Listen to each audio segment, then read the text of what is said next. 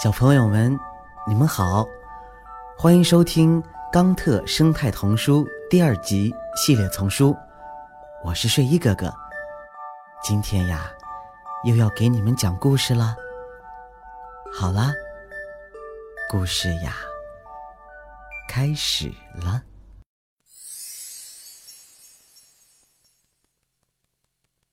水藻衣裳。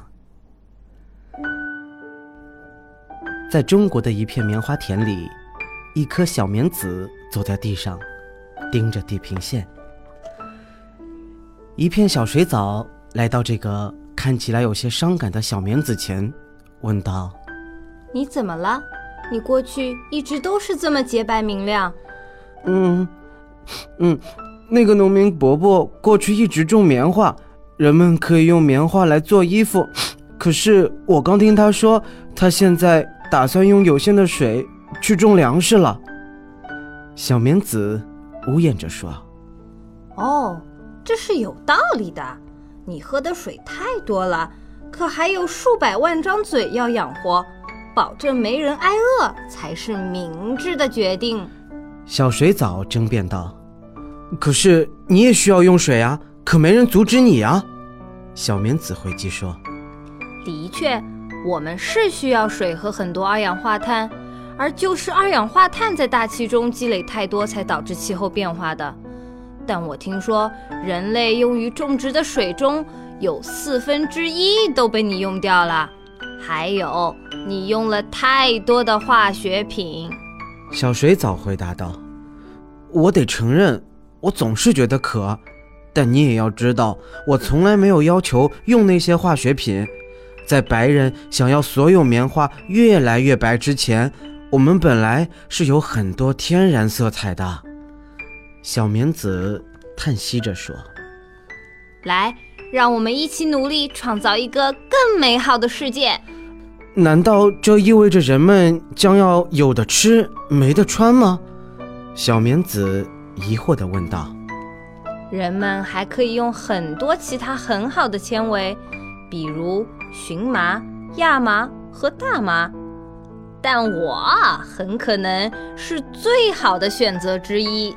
小水藻大笑着说：“你，你不合适用来做衣服。”小棉子喊道：“你不知道吗？人们可以用我制造聚酯纤维。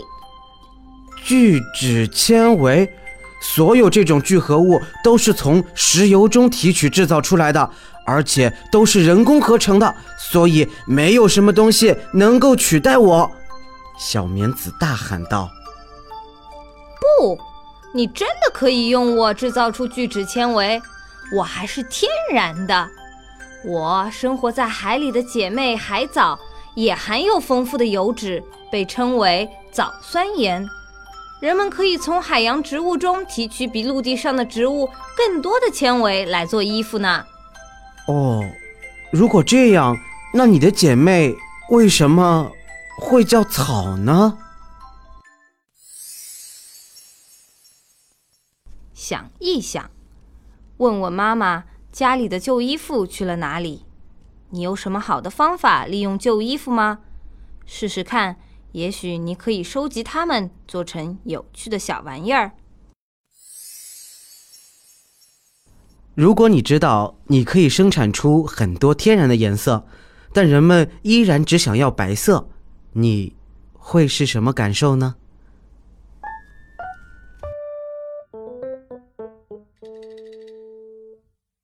您刚才收听到的是由环保部宣传教育中心引进。